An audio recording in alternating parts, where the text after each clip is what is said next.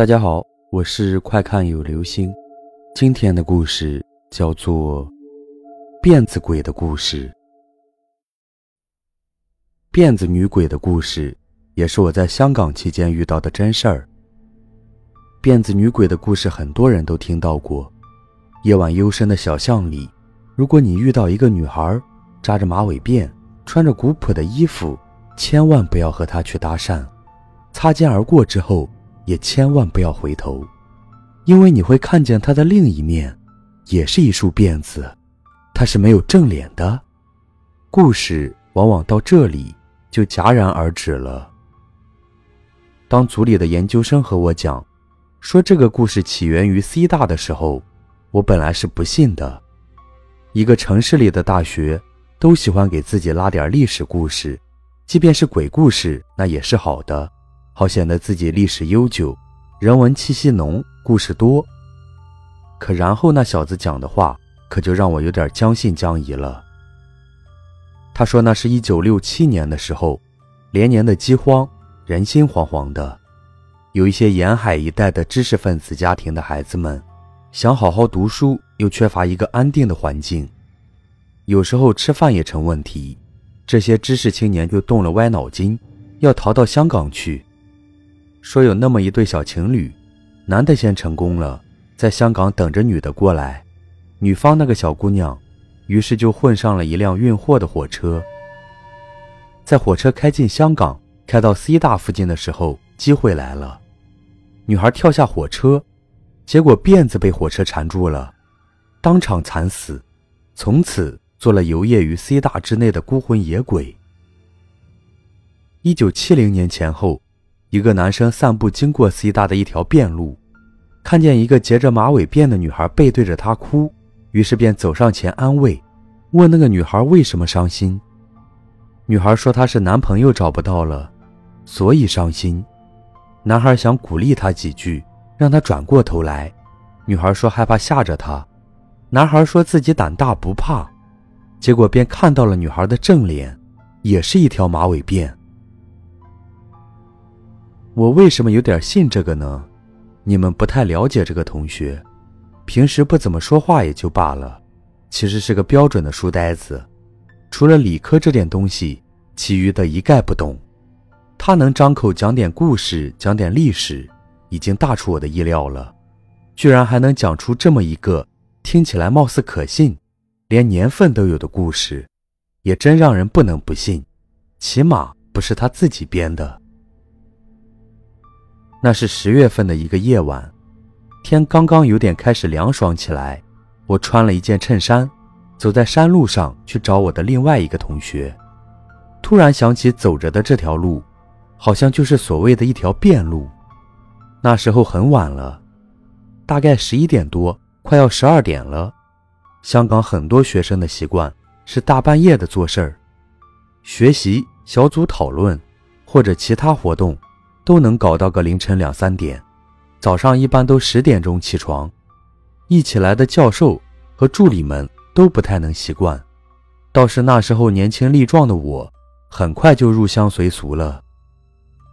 虽说那时候学生宿舍附近还是灯火通明的，但山里面已经很黑了，有几盏路灯也都质量不怎么好，光挺暗的，逼得我不得不把手机拿出来照明。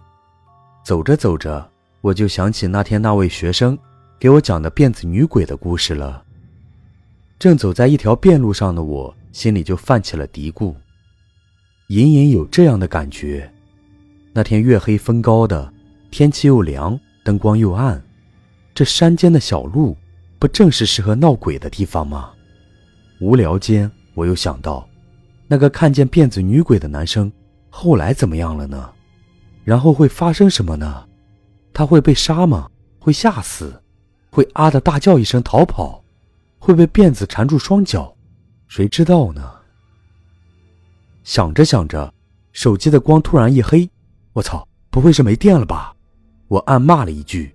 结果正在这时，我眼前出现了一个女孩。女孩坐在我脚前的一节台阶上，她穿着一套应该是白色的衣服，隐隐泛灰的感觉。一条马尾辫顺着背披下来，一直到腰间，低着头，肩膀在微微的抖动，给人感觉好像在哭。再走近一点，我也隐隐听到了他呜呜的哭声。本来并不相信迷信、不相信鬼的我，还是有点害怕，下意识的后退了一步，心里暗暗嘲笑自己：“哎，怕什么呀？男子汉大丈夫的，居然被一个在哭的女孩吓到了。”按传说里说的，我要是遇到鬼了，当然是应该假装没有看见，径直往下走。但对于那时的我来说，又有点于心不忍，怎么能忍心丢一个女孩？一个人在这里哭呢。再说，C 大是开放式的，外人都可以进来游玩，所以这里也不是很安全。要是遇到存心不良的人怎么办？还是得上去劝劝。想到这里，我鼓足了一口勇气，上去先说了句：“你好，这位同学。”虽然我的年纪上也大不了这些同学几岁，但身份毕竟是科研助理，在大学里。也算是半个老师，我没有什么坏心，摆出一个老师的姿态，也可以避免一些不必要的尴尬。我说：“同学，你是有什么困难吗？”你是在和我说话吗？他停止了哭泣，但没有转过头来。没有吓到你吧？我接口道：“我是看你一个人在这儿，关你什么事啊？”他的语气有点生气的感觉啊！不不，你别误会，我只是觉得你在这里可能不太安全。他不接话，没有回答，只是坐在那儿一动不动的，气氛有点僵。有那么一秒钟，我觉得我也有点太多管闲事了。人家在这哭，说实话，关我什么事呢？还有啊，要是这儿坐着哭的是个大男人，拿着瓶啤酒，你也会这样上去管吗？还不是看那女孩，看上去乱想什么呢？我清了清脑子，感觉这样僵着也有点无趣了，就想算了吧，走吧。但哥平时我是个挺喜欢讲大道理的人，动不动就感慨个人生什么的，于是就顺口说了一句：“哎，人生呢，有什么过不去的呢？有什么放不下的呢？有什么想不开的呢？”感慨完一句，我就打算走了，没想到他在身后轻轻的说了句：“喂，你说什么？什么？我怕我听错了。”他又用大点的声音说道：“喂，你刚刚说什么？能够再说一遍吗？”“呃，我也就是随口说说啊。人生啊，有什么过不去、放不下的呢？我不知道你遇到了什么事儿，但我劝你啊，想开点儿，好吧？”祝你好运，我走了。喂，我听到他在我身后说：“你愿意陪我聊聊吗？”我当然是求之不得。我也是个好事之人，听故事什么的最喜欢了。再说也算是助人为乐，何况还是听一个声音很好听的女孩讲故事。去见学生什么的事，也就抛到脑后了。大不了迟到一会儿，学生敢有意见吗？我说：“好吧，你讲，我听着。”他开始讲说：“那天我突然找不到他了。等会儿，他是谁啊？是你男？喂，你听着就行了，知道吗？不需要回话，我只要你听着。好，好，好，就这样。”于是，在昏暗的环境下，夜里十一二点的山间小路石阶上。坐着我们两个，我就这么听他一字一句的，娓娓的用伤心的语调讲述着他的故事。因为不能接话，不能提问，我也是憋得很难受。听着听着，感觉有点不对劲儿了。故事是故事，只是在细节上总是模糊不清，叙事上时间前后跳跃，很多前因后果都说得模棱两可，让我理不出个头绪。又有很多地方感觉不合理或者十分奇怪，但我又不好问。他说的没有一处停顿，即使有时候说到伤心处，语调里带着哭腔，也没有停下来哭一会儿什么的，让我插不上口。因为不能听得很明白，又不让我说话，我也渐渐觉得没劲儿了。心里开始想着一会儿见到学生，得编个什么迟到的理由。虽然心里有点想走，但是想着这女孩也可怜，就当是帮帮她调整心情了。心里想的事情一多，更听不懂故事原委了，只是有一搭没一搭的装作在听的样子。有那么几秒，我动念头想看看那女孩长什么样，但是女孩一直低着头，脸被阴影笼罩着。看不清楚，并排坐的我，也不好意思转过头去盯着女孩看。不知道过了多久，女孩总算是讲完了。嗯，好了，我感觉好多了。她说：“那就好。”我想用手抚摸她的肩，但想了想，手还是放下了。你没事就好，以后的路还长着呢。明天还是新的一天嘛，过去的讲出来了，就像泼出去的水一样。就不要再往回收了。我知道的，这话我可能听了一百遍了吧。他的语气还是有淡淡的忧伤感。有一百遍那么多？我带着开玩笑的语气问：“一百遍又有什么用呢？要是下次再伤心起来，还是要再听人讲一遍呀。”不用啊，我说你得学着自己给自己讲这话，明白吧？当你不需要别人来安慰，能够自己安慰自己的时候，你就更坚强了，知道吗？你要更坚强些。哼，说的倒是容易，我听不出他是不是又生气了。我我是认真的，我郑重的说，说这话的时候，我想起我这辈子经历的种种。高中时候怎么被人嫌弃？后来追女孩怎么失败，怎么嚎啕大哭，人还不都是一点点坚强起来的？也许是被我认真的语气打动了吧。果不其然，他也轻轻地笑出了声。我想逗他笑，于是拿出一种故作严肃的语气说：“喂，这很好笑吗？你们男人啊，安慰人的时候说出来的话，都很幼稚呢。不过……”还是，我没想到他会这么说，但此刻我已再也忍不住，转过头去，我看到他抬起了头，那一刻，我全身的肌肉又紧张起来，我怕我看见的是一个背面，是一条辫子，然而映入我眼帘的是一张万分清秀的脸，本来即便是天黑，看得不是很清楚，我也能够想象那种刚刚哭完破涕为笑的。带着泪痕，又带着放松的眼神的女孩的脸是什么样子的？更何况我看到她的确很好看，惹人怜惜的样子。不过还是，他说，还是谢谢你了，说的我脸都有点红了。我侧过脸道：“哎，不用不用。”再转过头，却发现他已经不见了。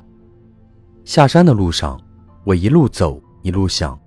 刚才他给我讲的故事一幕幕浮现出来，怎么想怎么不对劲儿，就是不对劲儿。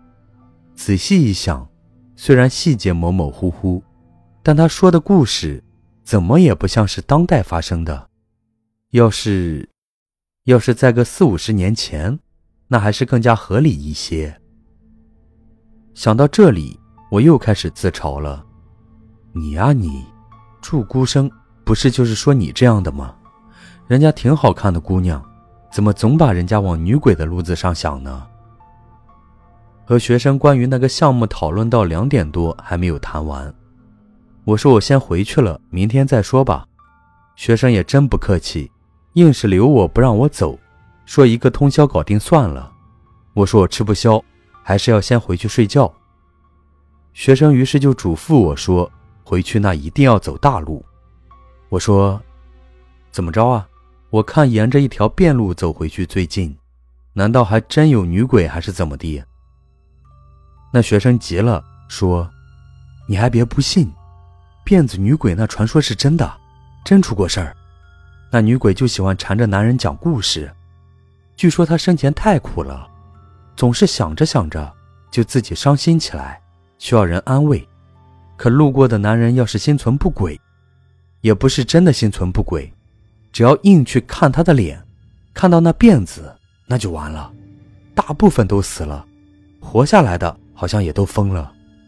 喂，你可别吓我。哪儿是吓您呢？都是真的。不过呢，那学生用一种狡猾的眼神看着我，用一种男人都懂的语气说道：“不过呢，据说那女鬼不但身材好，其实也是有正脸的，还漂亮的很呢。只不过只有真的善良的，真心愿意听她讲话，真心帮她的人才能看到她的脸，其他人。”就只能看到一条辫子了，哎，哪有这样的人嘛？您说是不是？嗯，这个震惊之余，我差点一口气没喘上来。我这不会算是死里逃生吧？老师，你怎么了？也许是觉得语气的确是有点太过随便了，那位学生有点不安地说：“嗯，这个，我觉得，我觉得吧，哎。”你这都哪听来的？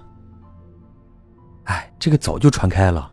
不过，好像有说，但凡听过这个传说的完整版的人，就没有机会遇到女鬼了。所以我这不是把故事讲给您了吗？您就安全了。喂，老师，你是不是身体不舒服啊？呃，不是，我是在想，那女鬼也挺可怜的。估计真有自己的伤心事儿，想找人说话都没有人说，还遇不到好心人。要是谁真遇到了，那可得好好帮帮他才好。你说，帮他的人多了，他会不会就给感化了？嘿，您瞧您说的，怎么还同情起女鬼来了？哎，我说啊，要是哪天我碰上了，嘿嘿，我就……我没有继续听他胡扯，偏过头。目光飘向了窗外，窗外一条辫子路上，那坐着哭泣的究竟是个女孩呢，还是那辫子女鬼？女鬼也好，女孩也好，不知还在那条路上徘徊吗？还伤心难过吗？心中的心结当真就这么难解吗？听一百遍、一千遍的安慰也好，自我安慰也好，有什么事，总归是要放下才好。唉，也许是因为困了，我居然有点多愁善感起来。好了，这就是今天的故事——辫子鬼的故事。你，你是在和我说话吗？